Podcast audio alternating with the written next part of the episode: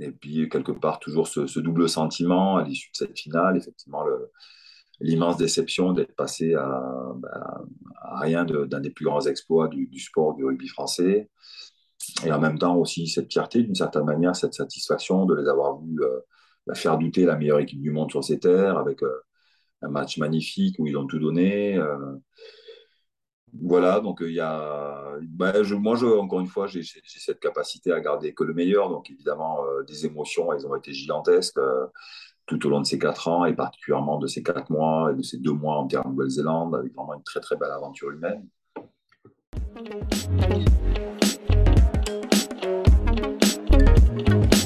Confidence sportive, le podcast qui parle des émotions du sport.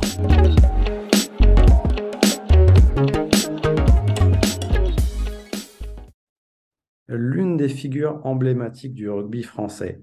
est né d'une famille de rugbyman, il a été joueur, entraîneur puis sélectionneur. De Perpignan en passant par Paris puis Biarritz, il a évolué au haut niveau, au très haut niveau. Grand chelem gagné, deux finales de Coupe du Monde en tant que joueur puis sélectionneur. Il transmet désormais ses valeurs en entreprise. Ovalie, moustache éphémère et passion, j'ai nommé Marc Liremont. Comment ça va Marc? Ça va très bien, merci Thomas. Pour expliquer rapidement aux éditeurs, aux éditrices, euh, ça s'est fait très rapidement en quelques heures et euh, il y a une petite passe décisive qui a été faite par un ami à toi qui s'appelle Thibaut. C'est ça. Thibaut, qui est, journaliste euh, à Canal, Thibaut Martinez Delquerou, jeune journaliste à Canal, fraîchement promu, et puis qui, avait été, qui était sorti leader, je crois. il a intégré les rangs de Canal, parce qu'il était, euh, il avait gagné le concours qu'organise chaque année Canal euh, pour les plus doués euh, des, écoles de journalistes, de journalisme. Et puis il a une très belle sensibilité. Et puis bon, par ailleurs, bon, j'ai jamais eu le plaisir de commenter un match avec avec lui pour l'instant parce que moi je commande avec le, patron Eric Bail. Mais en tout cas, j'avais apporté, il a sorti un, livre très sympa, très bien écrit aussi sur des, décisions arbitrales ou des matchs, tout sport confondu, euh, qui ont fait polémique. Et donc, il, il, était revenu vers moi au sujet de la finale 2011 et l'arbitrage euh, de monsieur euh, Craig Joubert. Exactement, un livre qui a été passionnant, qu'on a pu débriefer dans, le podcast Confidence Sportive. Donc, on salue Thibaut Martinez Delquerou, qui est un super journaliste, on va dire, c'est un crack. Alors, avant de commencer, Marc, j'ai appris qu'on avait un point en commun. Je l'ai appris tout à l'heure. Tu as des origines lorraines. Oui. Alors, étonnamment, on, a grandi, tu disais, à Perpignan. mon club formateur, c'est Argelès-sur-Mer, donc ça, c'est important de signaler, dans les Pyrénées-Orientales. Et donc, je me suis longtemps euh, senti euh, très catalan, parce que très investi dans cette région, vraiment, où, les gens vivent pour le rugby, et notamment leur club de, de, de Perpignan. Mais euh, ma maman est de Meurthe-et-Moselle, de Moselle, puis de Meurthe-et-Moselle, puisque de, Pouligny au départ, et puis ensuite des, euh, villages comme euh, Vie-et-la-Montagne, euh, j'ai une tante à Forbach, j'avais de la famille, des grands-parents à Grunvillers, donc un petit village à côté de Putlange-au-Lac, Sarreguemines. et donc ma maman Lorraine et mon père franc-comtois, puisque mon père est originaire d'Ornans, le, village de Gustave Courbet à côté de Besançon. Et moi, je suis né à Dakar, toi, donc j'ai fait un drôle de, j'ai, fait un drôle de, catalan. C'est un parcours assez marrant parce que du coup, moi, je suis né à Forbach, pour te, tout te dire. Et là, je, je vis à Metz. Donc, c'est pour ça que quand j'ai vu, euh, j'ai fait mes petites recherches, il est né à Dakar, il a des origines en Lorraine, il a évolué euh, dans le sud de la France, c'est incroyable. Ouais, c'est étonnant, bah, les, parcours de vie. Euh, mon père était militaire, en fait, militaire de carrière au départ. Et donc, c'est pour ça qu'il est passé par Dakar. Il a fait un peu toutes les, pas mal de choses dans l'armée, euh, commando, parachutiste, nageur de combat. Il a fini instructeur commando. Et dans sa deuxième vie, donc très certainement, il nous a un peu initié ces, ces, notions, ces valeurs d'engagement, de passion, de respect aussi. Et dans sa deuxième vie, plus une dimension sociale, puisqu'il il était spécialisé, il s'occupait d'adultes handicapés mentaux, assesseur au tribunal pour enfants. Donc, on est à la fois voilà, un peu les, euh, la, rigueur quelque part de, militaire et puis aussi euh, bah, une dimension un peu, un peu plus sociale, on va dire. Et puis bon, comme je suis l'aîné d'une famille de huit enfants, effectivement, c'était la, fraternité, la solidarité, c'est des, des, mots qui, qui, me touchent et qui me portent. Et, bon, il n'y a peut-être pas de hasard, hein, même si mon père était pas rugbyman, parce que je démarre le rugby à Argelès-sur-Mer avec un instituteur ou des instituteurs qui étaient éducateurs de l'école de rugby, et ça, ça s'est fait tout naturellement. Alors, on va venir sur les différentes étapes qui ont marqué ta carrière et ton après-carrière. par rapport à ta jeunesse, c'est quoi tes tout premiers souvenirs de sport quand tu étais enfant? C'est à la fois euh, les, euh, les matchs avec mes, copains euh, et les entraînements d'ailleurs à Argelès, mais de manière très sans, ambition aucune de devenir un sportif de haut niveau. bon, d'une part, le, rugby est amateur, puis moi j'étais j'étais un gamin assez timide, assez introverti. je me réalisais sur le sur le, sur le pré, quoi, avec mes potes, mais c'était juste ça. Euh, dans ma famille, avec tous mes frères, euh, c'était notre maison qui s'appelait la Ribambelle, c'était un, gigantesque terrain de jeu. Quoi. Donc, on, passait en permanence notre temps à jouer euh, au foot, au rugby, au basket, à la pétanque. On, est très joueurs dans la famille. Et puis, l'avantage d'avoir beaucoup de frères et sœurs, bah, c'est qu'on a en permanence des compagnons de jeu autour de, soi. Des jeux et puis de la bagarre aussi, hein, puisqu'on s'est pas mal euh, bagarré. En tout cas, j'ai grandi, mes premiers souvenirs, c'est ça. Et puis le, rapport à la montagne aussi, puisque mon père nous a amené à randonner. Donc, en fait, on a fait beaucoup de sport. Hein. Il nous a fait toucher un peu à tous les sports. On a longtemps fait de l'escrime aussi.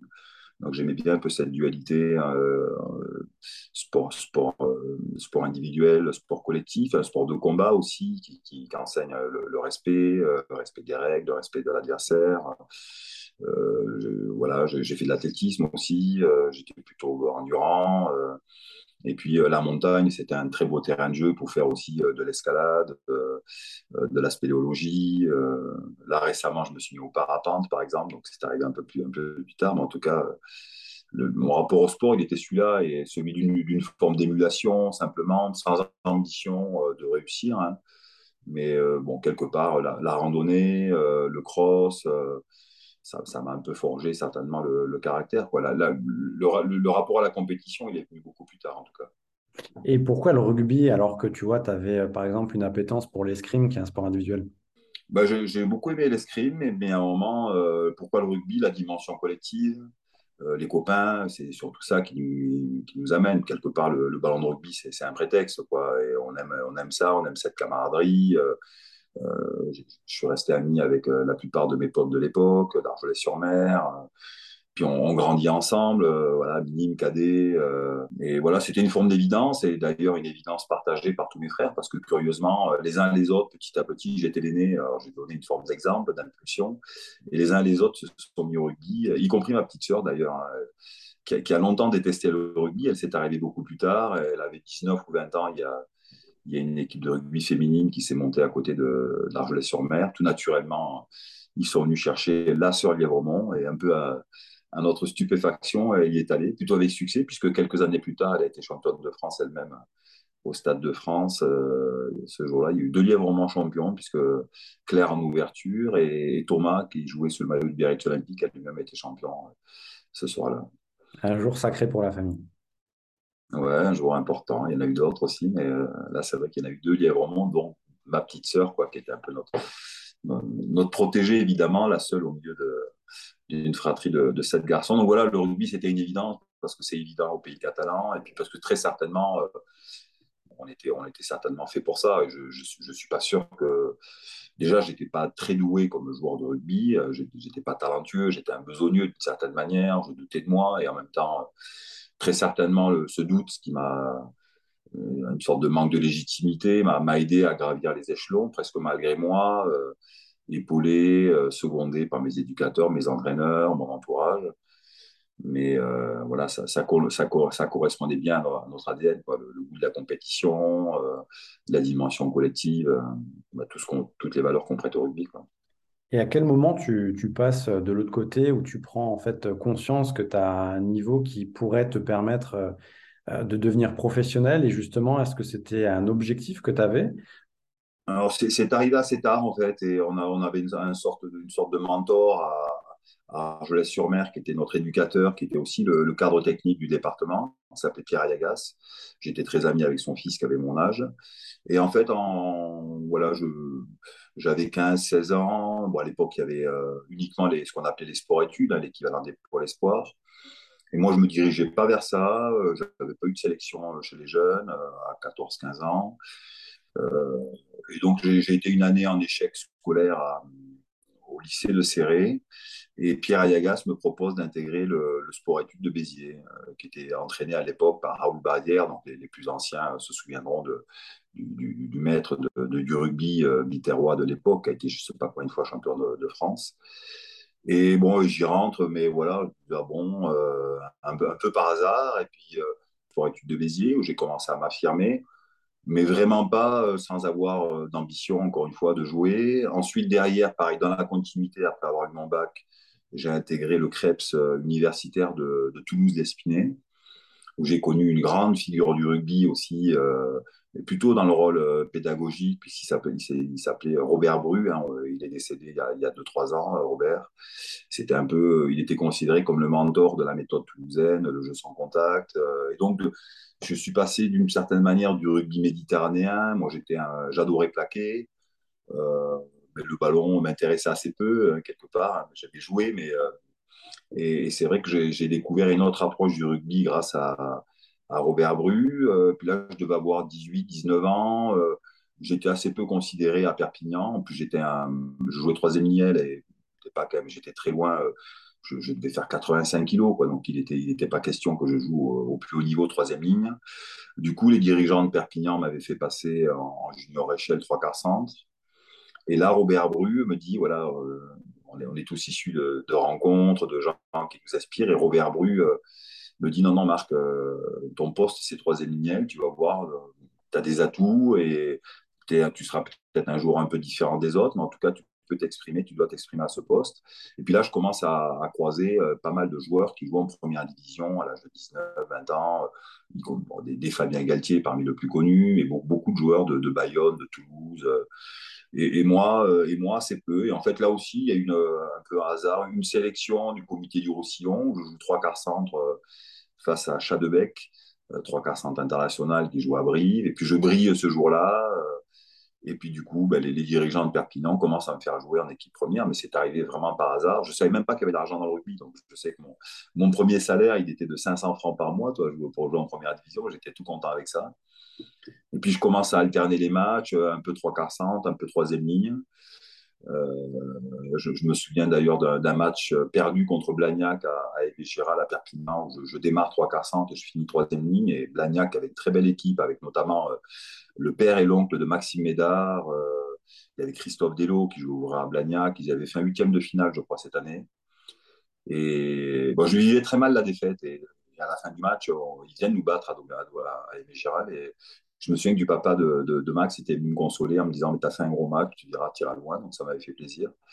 Et puis du coup, ben, j'ai grandi comme ça euh, dans les rangs de, de l'USAP, euh, avec cette ambition d'abord d'être champion de France. Je pensais toujours pas à l'équipe de France. Euh, donc les choses sont venues presque malgré moi. Donc en fait, c'est des rencontres et aussi un changement de poste qui a fait que derrière, petit à petit, tu as pu aussi gravir les échelons et prendre conscience des choses.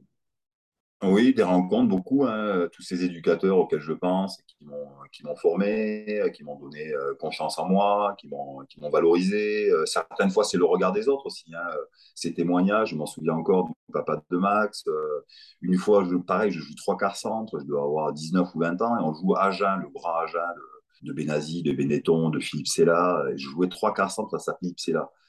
Et donc, évidemment, euh, je suis hyper motivé. Et, euh, en cours de match, Philippe me, regarde comme ça, il me fait genre, mais j'en ai ras-le-bol. Quoi. C'est un super mec, Philippe, c'était le meilleur jeu centre au monde. Et il me regarde en me faisant un geste, je dis, mais lâche-moi, quoi, lâche-moi, t'arrêtes pas de me sauter dessus, tu me laisses pas vivre. Et je l'avais pris aussi comme un témoignage un petit peu d'estime. Donc, c'est ces preuves-là. Donc, le changement de poste, après, non, j'avais grandi en jouant en troisième ligne. Et puis, euh, on m'avait fait passer trois quarts centre. Puis après, je suis revenu au poste de, de troisième ligne, effectivement, c'est le, soutien de, Robert Bru vraiment qui m'a dit tu, vas jouer à ce poste et qui m'a. Mon passage à Toulouse m'a un peu métamorphosé. Quoi.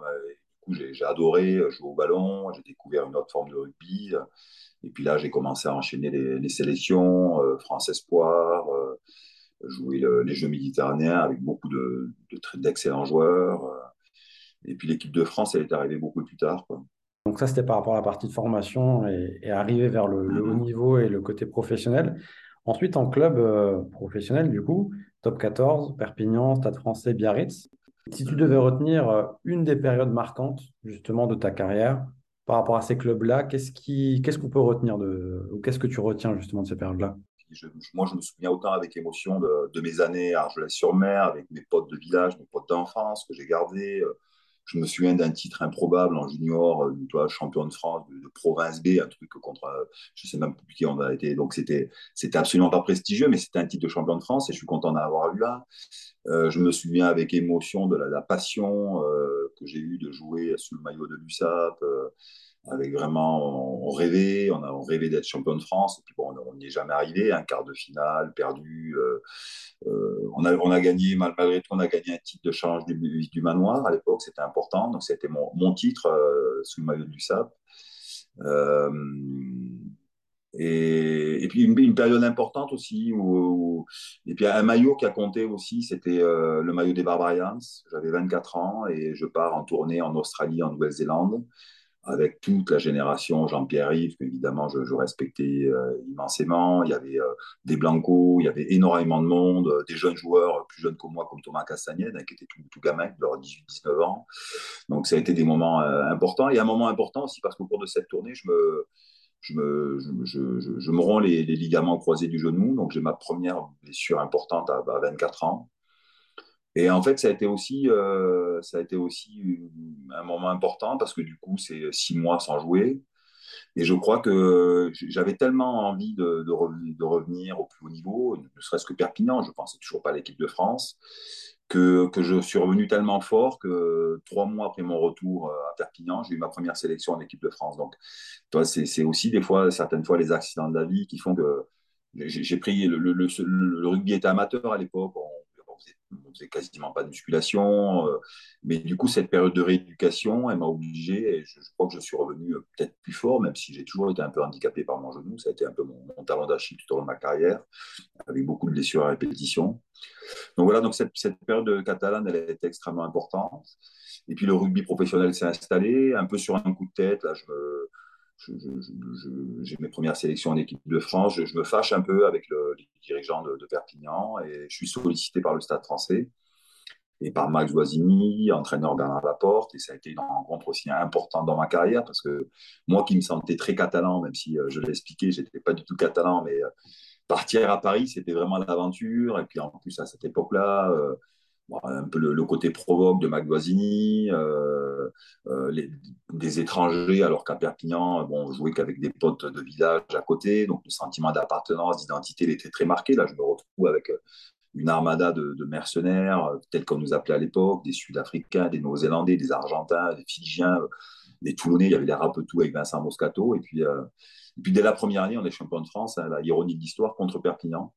Donc je me retrouve adversaire en finale contre tous mes potes d'enfance et mon petit frère Thomas qui est face à moi.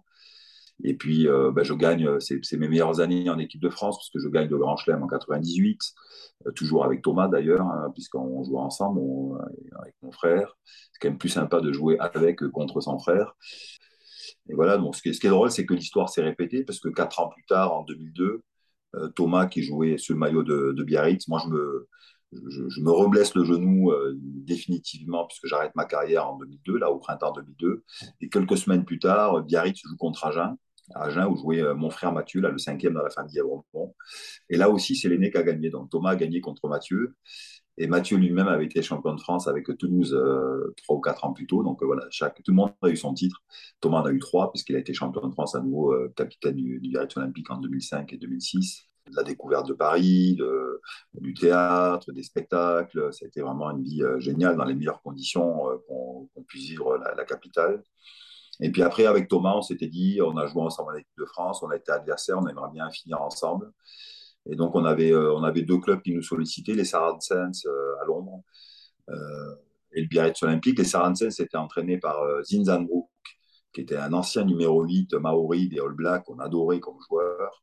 Donc on l'avait rencontré et le challenge était quand même assez, assez excitant d'aller vivre une autre expérience. Mais en même temps, on, avait découvert là aussi, c'est les hasards de la vie. Hein. On participait chaque été à un match au profit de l'association Chrysalide, dirigée par Patrice Lagisquet, et on avait eu un coup de cœur pour le Pays Basque. Nos épouses aussi, donc on s'est dit non, on va aller, euh, on va aller à Biarritz parce que c'est trop beau, et, euh, et, on y est resté. Euh, ça fait 20 ans qu'on y est, quoi. À Biarritz, l'aventure s'arrête assez, vite, assez tôt, brutalement, sur une énième blessure. J'avais 33 ans quelques semaines donc avant le titre du BO. Donc j'étais vraiment, j'étais vraiment, c'était une sale période quoi. Ce, qu'on appelle la petite mort. Moi, je l'ai vécu vraiment avec beaucoup d'intensité. Euh, j'ai beaucoup pleuré. En plus, j'étais très handicapé au niveau du genou. Je me dirais, je pourrais plus jamais faire de sport. J'ai eu plusieurs opérations. Et, et, en même temps, elle a compté parce que voilà, je, parlais d'opportunités et, et, j'en ai une nouvelle là avec des gens là aussi qui, qui, nous rencontrent, qui nous marquent. Et donc, c'est Marcel Martin, le, président du Biarritz Olympique, qui me propose d'entraîner en fait. J'avais signé euh, deux ans comme joueur, mais je ne pouvais plus jouer. Donc j'étais à la fois dans une forme de paradoxe, de, désespoir vraiment de me dire ma, ma vie, euh, voilà, j'ai vraiment pris le sentiment, euh, vraiment eu le sentiment que il fallait que je fasse le deuil de, toute une vie passée et, je l'ai vécu avec beaucoup d'intensité, beaucoup d'émotions, beaucoup de tristesse. Je crois, je crois, que tous les sportifs passent par cette période-là. Certains ne s'en rendent peut-être pas compte et après, euh, et après, quelque part, la dépression, elle arrive des années après. Moi, j'ai été vraiment assez mal. Et en parallèle de ça, Marcel Matin me propose d'entraîner. Il me dit, j'ai le sentiment que tu as la sensibilité pour entraîner. Et en fait, je m'étais promis de jamais entraîner. Euh, je n'avais pas envie de ça. J'étais toujours assez timide. J'avais jamais trop voulu être capitaine parce que c'est être capitaine, c'est exercer une sorte de, leadership de, transition, c'est prendre la parole, c'est euh, et moi, moi ça m'intéressait pas. Et je me disais, mais entraîneur. Et, aussi, bizarrement, euh, Robert Bru, toujours Robert Bru aussi, m'avait encouragé à passer les diplômes d'état d'entraîneur de rugby à l'époque quand j'étais au Krebs à Toulouse. Donc j'avais été entraîneur, en fait, j'avais mes diplômes d'entraîneur depuis 23-24 ans, mais je les avais passés juste pour me dire, bon, c'est fun, c'est sympa, ça me permet de mieux appréhender mon sport, mais en tant que joueur. Mais je ne voulais pas entraîner. Et, quand Marcel Martin me le propose, je dis non d'abord. Et puis, euh, et puis il me dit, mais si tu entraînes avec Sam Safor, qui était un ancien mêlée du Racing, qui était un de mes meilleurs amis, euh, ah, je dis avec Sam, je veux bien essayer. Et en fait, ça a été une révélation. Quoi. Et, très vite, je me suis régalé d'entraîner les espoirs du Biarritz Olympique. Et puis je parlais de ces sollicitations, de cette confiance. Euh, dès la deuxième année, on, me propose d'entraîner l'équipe de France des moins de 20 ans, puis l'équipe de France A. Euh, je suis sollicité par Dax, qui joue en deuxième division. On monte dès la deuxième saison. En, c'était en top 16 à l'époque, c'était pas encore le top 14. Et les choses sont allées hyper vite. J'avais rencontré aussi un ami de, de, Pierre Villepreux qui m'avait entraîné en l'équipe de France et qui s'appelait Jean-Pierre Caraquillo, qui m'avait parlé d'une formation délivrée à Limoges, l'université de Limoges, d'un master de, management de club sportif professionnel. Donc en parallèle, ça m'intéressait, euh, je, l'ai passé. J'étais l'analyste vidéo aussi de Patrice Lagisquet, euh, qui était entraîneur de l'équipe première du Biarritz Olympique. Donc ça m'a permis de décortiquer euh, de prendre la mesure un peu de toutes les stratégies. Enfin, j'ai une sorte d'apprentissage, une passion pour l'entraînement que, que j'imaginais pas. Je me retrouve en 2007 donc entraîneur de, de, Dax, on montait en top 16. Et un jour, Bernal a passé, euh, plutôt son vice-président, Jean Dugnac, euh, qui était le vice-président de la Fédération française de rugby, m'appelle en me disant Bernal a passé veut te rencontrer pour que tu succèdes à Bernal Laporte. Et donc, je, suis complètement bah, j'y crois même pas, quoi. Puis ça m'intéresse pas. Euh. Et justement, tu refuses dans un premier temps. Ouais, je refuse, je refuse. Je, je veux même pas le rencontrer, Bernard. Je, dis, mais moi, je suis, engagé avec Dax. Et puis, bon, il y a cinq ans, j'étais joueur, je voulais pas entraîner. Je, ne veux pas être sélectionneur, quoi. Ça m'intéresse absolument pas cette fonction. Je me sens pas capable, je me sens pas légitime. Et puis donc, bah, il insiste. Je finis par le rencontrer. Il a, su trouver les arguments pour me, convaincre. Euh. Et puis mon entourage, mes, frères qui m'avaient rejoint en plus à Dax, Thomas et Mathieu, m'ont dit Marc vas-y, même si on, est un peu triste, malheureux parce qu'on te rejoignait et puis tu, nous abandonnes d'une certaine manière. Mon président de Dax aussi, Gilbert Pontin, ça avait été génial. Il m'a dit Marc, euh, je, te je te libère, mais vas-y, euh, euh, c'est une belle opportunité. Et donc j'y suis allé avec pas mal d'appréhension. Et, c'est des heures sur qui ne se refusent pas au final. Ouais, mais moi, euh, moi mon, mon, moteur, ça n'a jamais été l'ambition personnelle. Quoi. Je me sentais engagé à Dax, je m'épanouissais dans ce projet, dans ce club, et c'était difficile de, les abandonner. Et puis, je, objectivement, je, craignais aussi un petit peu la, dimension, ce que j'appelle la dimension politico-médiatique de la fonction. Et bon, j'ai été servi quand même, parce que ça a été quand même quatre ans assez, assez dense, assez dur, mais en même temps, ça a été aussi des émotions extraordinaires avec de, de très belles aventures. Et justement, euh, qu'est-ce qui a été le plus dur? Parce que quand on est sélectionneur de l'équipe de France, on a le poids d'une nation, on a son staff avec. Et euh, pour le grand public, des fois, c'est difficile de se dire, euh, de, comprendre par quoi passe le sélectionneur. Oui, bien sûr, bien sûr. Euh, ben, le paradoxe, c'est que ça a été aussi dur que ça a été merveilleux d'une certaine manière, parce que c'était violent, parce que dès, le moment où j'ai été nommé, il y a eu quand même beaucoup de critiques du, du, milieu. Qui mettait en avant mon inexpérience, donc mon incompétence, que moi aussi j'ai dû me faire violence parce que j'étais toujours quelque part assez introverti, donc c'était un peu compliqué. J'étais très jeune en tant que sélectionneur. Euh, et en même temps, je, je, crois y avoir mis beaucoup de passion. Et euh, il y a eu des moments compliqués, bien sûr. Mais un sélectionneur, il est exposé. Puis à cette époque-là, euh, il y avait beaucoup d'antagonisme euh, au sein du rugby français. C'était bien moins calme qu'aujourd'hui. Il y avait beaucoup euh, entre la Ligue nationale de rugby et la fédération, c'était la guerre déclarée. Il y avait des entraîneurs que, que je respectais en, top 14 ou en top 16 de l'époque qui étaient immensément euh, expérimentés, ben, comme Guy comme Bernd Cotter, comme Jacques Brunel, euh, comme euh, Sheika au Stade français, comme Alain Gaillard à Castres. Euh, donc les relations n'étaient pas toujours très simples. Hein. Elles ont été conviviales et, respectueuses avec certains, conflictuelles avec d'autres. Donc tu évolues dans, ce contexte-là avec un rapport à la presse aussi que, que, que j'appréhendais pas. J'étais assez euh, naïf, idéaliste, euh, assez spontané. Donc du coup, euh, en fait, il faut vite apprendre. Hein. Il faut vite apprendre un petit peu cette dimension politique, euh, l'univers médiatique, euh, essayer d'échanger malgré tout avec les entraîneurs. Mais, euh, mais, mais c'était un, un climat assez hostile bon voilà, j'ai eu la chance d'avoir des rapports, euh, d'entretenir des rapports merveilleux avec mon président euh, Bernard Lapassé et puis ensuite Pierre Camouk après la succession, qui m'a toujours soutenu. J'ai eu la chance d'avoir un staff aussi euh, qui a été génial. Didier Retière, Emilien Tamag, Gonzalo Quesada, et puis d'autres, les médecins, les kinés, les ostéopathes, les préparateurs physiques. Donc, on n'a pas toujours été d'accord, mais c'est, ça a été important pour moi de, pouvoir les choisir et de faire en sorte que on reste tous solidaires, y compris dans la tourmente, même si certaines fois il y a eu des, conflits, même entre nous. Et, puis, le rapport aux joueurs aussi, qui n'était pas évident certaines fois. Euh, je, sentais bien que j'étais critiqué en club et que du coup, il y avait une forme de défiance, euh, avec des moments qui ont été géniaux, comme le, Grand Chelem en 2010, et puis, des, histoires, des polémiques, euh, l'affaire Bastaro, des contre-performances. Rien n'a été simple d'une certaine manière. Et en même temps, je, genre, franchement, je je, je, je, je, suis pas, je suis pas du tout sorti abîmé de cette aventure et je, j'ai été triste, j'ai été blessé, certaines fois j'étais en colère, euh, je me suis senti humilié, je m'en suis voulu, mais, mais j'ai que des bons souvenirs. Quoi, donc je, Est-ce qu'à un moment, tu as voulu quitter le navire?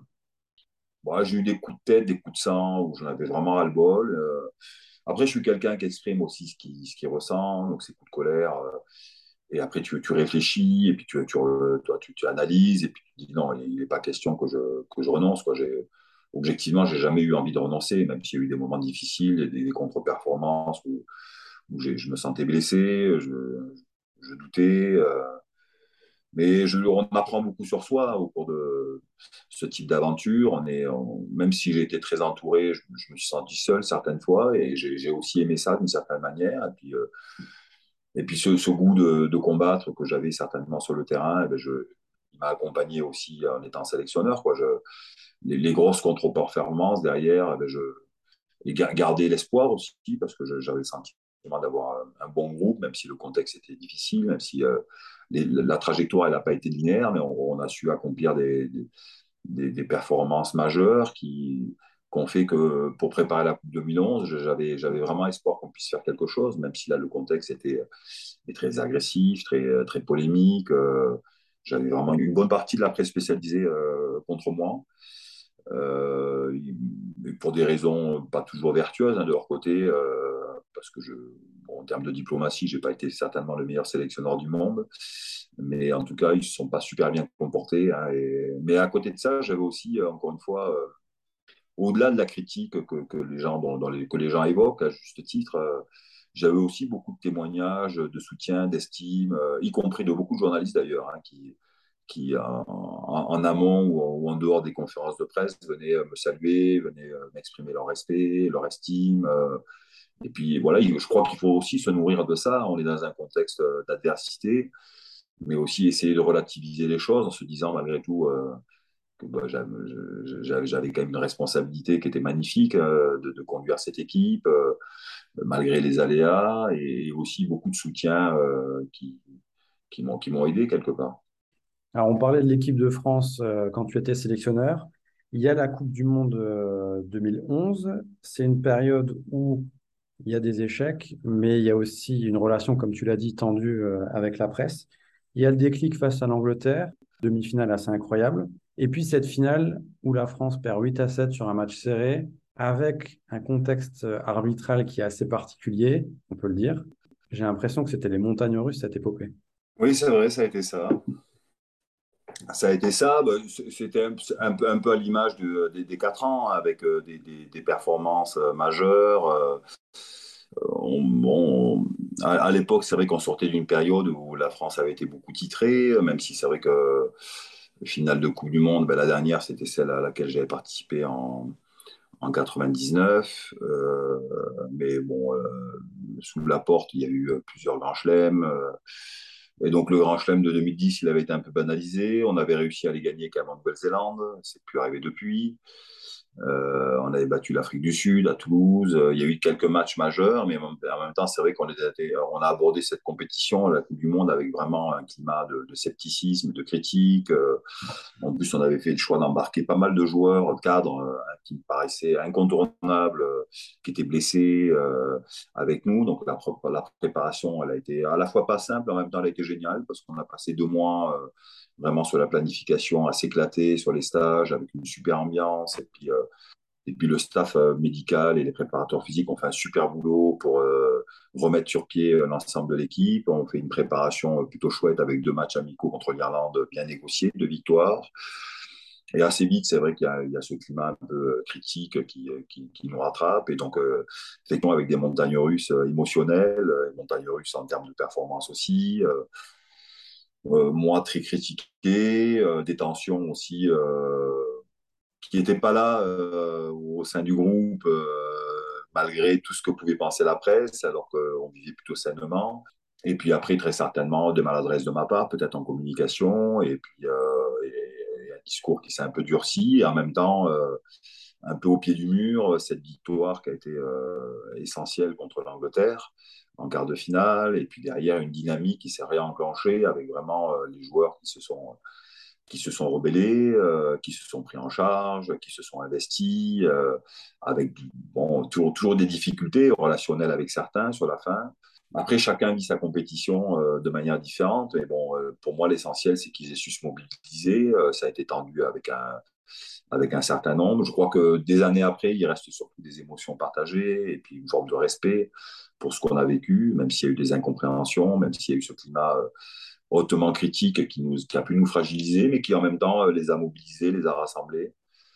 Et puis, quelque part, toujours ce, double sentiment à l'issue de cette finale, effectivement, l'immense déception d'être passé à, ben, rien d'un des plus grands exploits du, sport du rugby français et en même temps aussi cette fierté, d'une certaine manière, cette satisfaction de les avoir vus euh, bah, faire douter la meilleure équipe du monde sur ces terres, avec euh, un match magnifique où ils ont tout donné. Voilà, donc il y a. Bah, moi, encore une fois, j'ai cette capacité à garder que le meilleur. Donc évidemment, des émotions, elles ont été gigantesques tout au long de ces quatre ans, et particulièrement de ces quatre mois et de ces deux mois en terre Nouvelle-Zélande, avec vraiment une très très belle aventure humaine bien sûr que j'aurais, je ne suis pas quelqu'un qui aime le conflit, même si je, j'aime le combat, mais pas le conflit. Donc, euh, j'aurais aimé que les choses se passent un peu mieux avec certains joueurs. Après, euh, l'essentiel, c'est que bah, ils aient fait le job d'une certaine manière. J'ai le sentiment de l'avoir fait aussi à ma, façon, et qu'on ait tous vécu quelque chose d'extrêmement puissant, quoi. Chacun avec son interprétation des choses, des faits. On, voilà, on n'a pas la même lecture, évidemment. Euh, quand on est le sélectionneur, un, membre lambda du staff, euh, un joueur investi, et puis un jeune joueur, et tous sont d'accord pour dire que l'aventure, elle elle a été extraordinaire, même si elle est, s'est mal terminée, quoi. Mais voilà. Et puis, a cet arbitrage en finale. Il faut qu'on en parle quand même. Le sentiment que la France s'est fait flouer. Ouais, oui, bon, en même temps, on, s'attendait à ça. Ça faisait partie du cahier des charges. Quelque part, quand on prépare un match, on tient compte du contexte. Et euh, le contexte, il était que cette équipe néo-zélandaise, d'une certaine manière, elle n'avait pas le droit de perdre parce qu'il y avait un énorme enjeu qui dépasse même le cadre du sport, euh, qui est politique et, et, qu'il y avait cet arbitre-là qui n'est pas mal, malhonnête, mais certainement qui a été influencé malgré lui. Parce que ce qui est drôle, c'est que la veille du match, je l'avais rencontré. En plus, on avait échangé là-dessus. Je, je lui avais avoué mes craintes. Je lui avais fait la promesse que jamais je ne critiquerais son arbitrage. Lui m'avait promis qu'il ferait abstraction de ce contexte, mais euh, humainement, très certainement, voilà, on, peut dire qu'il ne nous a pas aidés.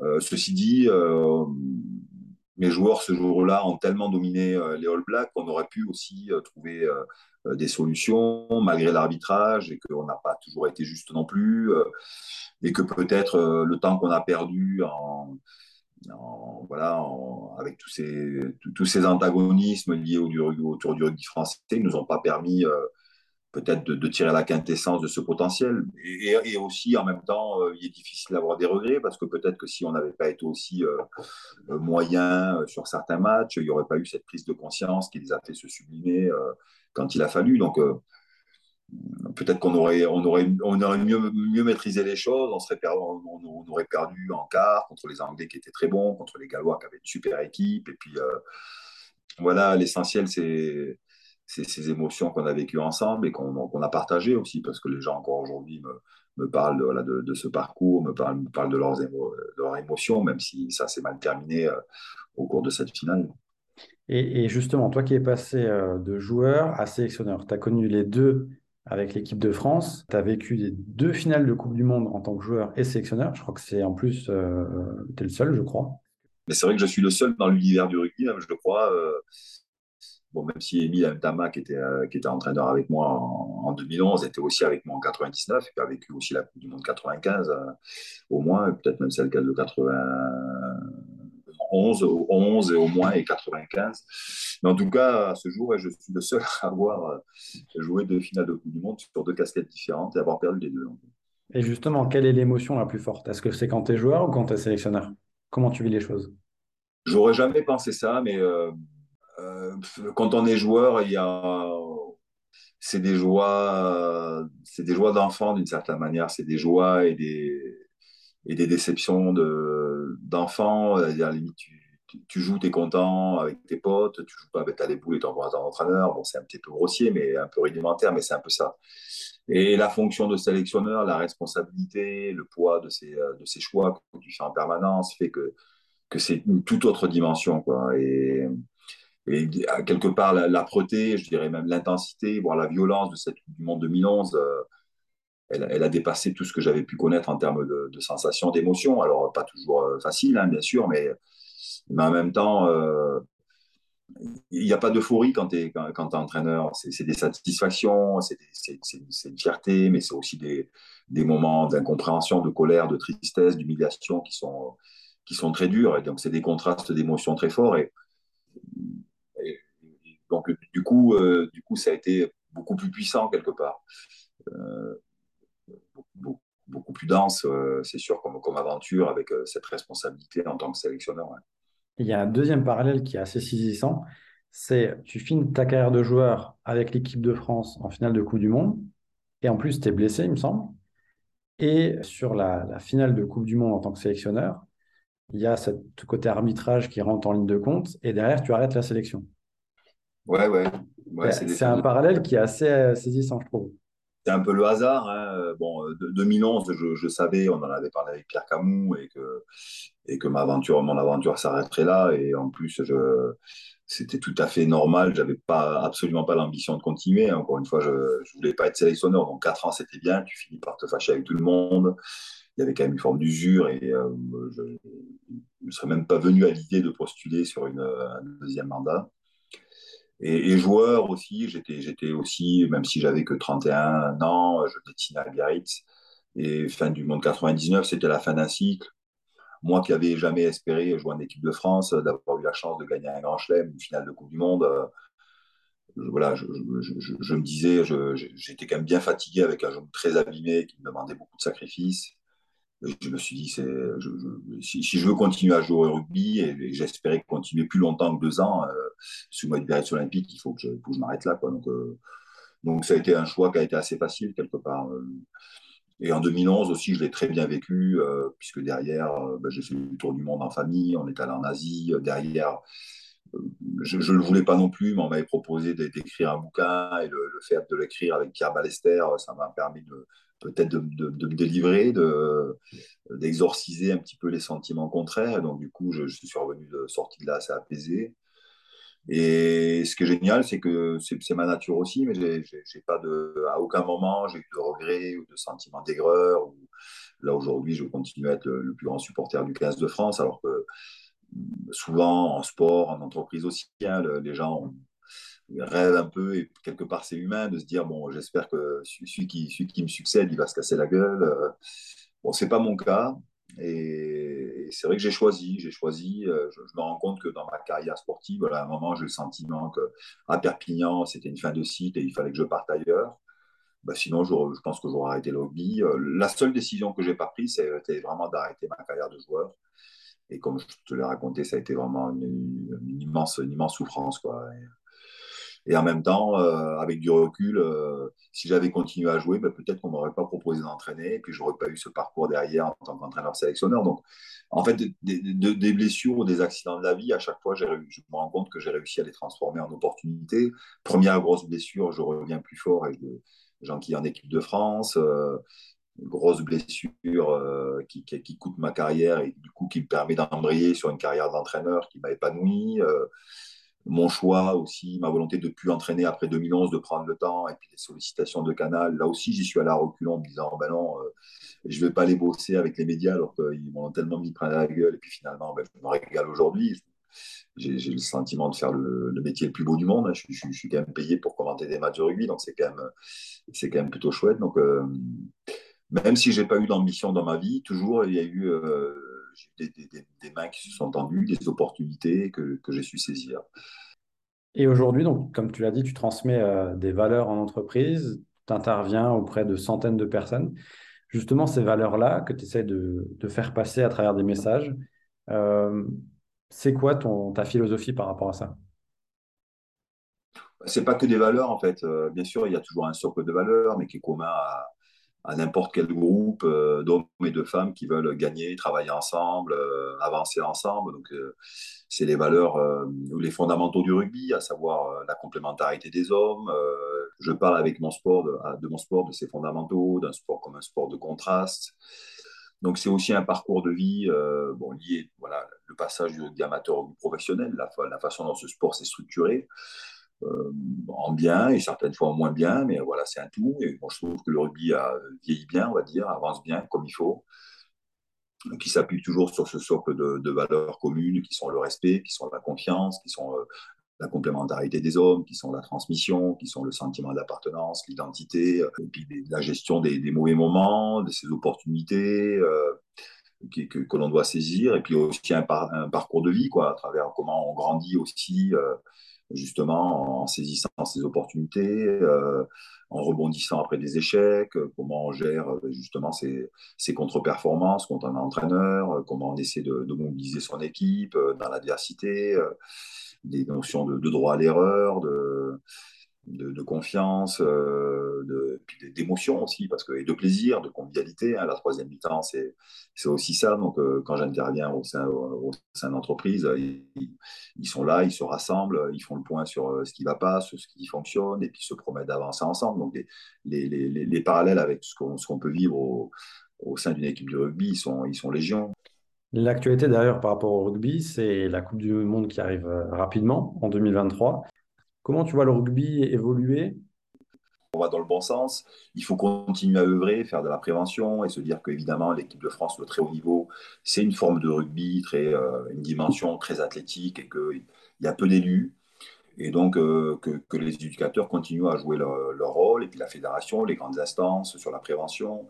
De tout temps, en fait, le, le législateur en rugby a été euh, omnubilé par des modifications de règles, à la fois pour redonner, faire en sorte que ce sport reste spectaculaire, redonner une sorte de temps d'avance à l'attaque, et je crois qu'on y réussit pas, pas trop mal, parce qu'il y a eu une période, il y a 10-15 ans, où c'était un peu poussif, notre championnat, il était vraiment... Euh, il était très heurté, mais il y avait peu de spectacles. Et on, on se rend compte aujourd'hui qu'il est assez spectaculaire, que toutes les équipes essaient de produire du rugby, y compris ceux qui sont un peu en bas de la classe, qui jouent le maintien que du coup ça donne la part belle à d'autres joueurs. Euh, on avait perdu un peu ces petits gabarits à la Christophe Dominici. Et bon, on a des, on a des joueurs comme Benoît Payog, comme, euh, comme Gavin Villière, comme euh, plein d'autres qui continuent à s'épanouir, comme comment s'appelle l'Italien qui vient de signer Capueso, Arthur Retière, mais il y en a partout, Vincent Rattès, et c'est plutôt sympa. je trouve que sur l'état d'esprit, sur le respect, le rapport à l'arbitrage continue aussi à être exemplaire. Euh, le rugby s'est développé, on a eu une chance euh, immense que, qu'il devienne discipline olympique à travers le rugby à 7, donc ça rajoute une dimension universelle à ce sport.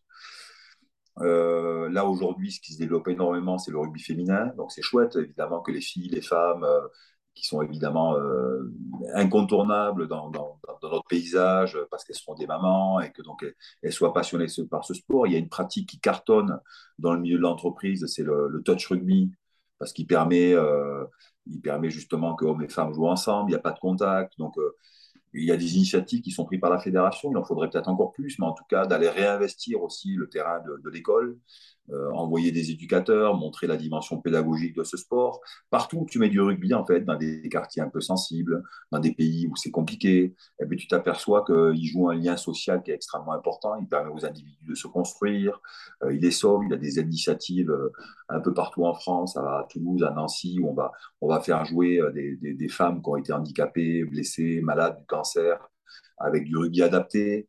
Donc, je, je considère que c'est un super sport quoi, qui continue. Tout n'est pas parfait. Il faut toujours œuvrer, être sur la prévention et compagnie, mais je trouve qu'il grandit bien.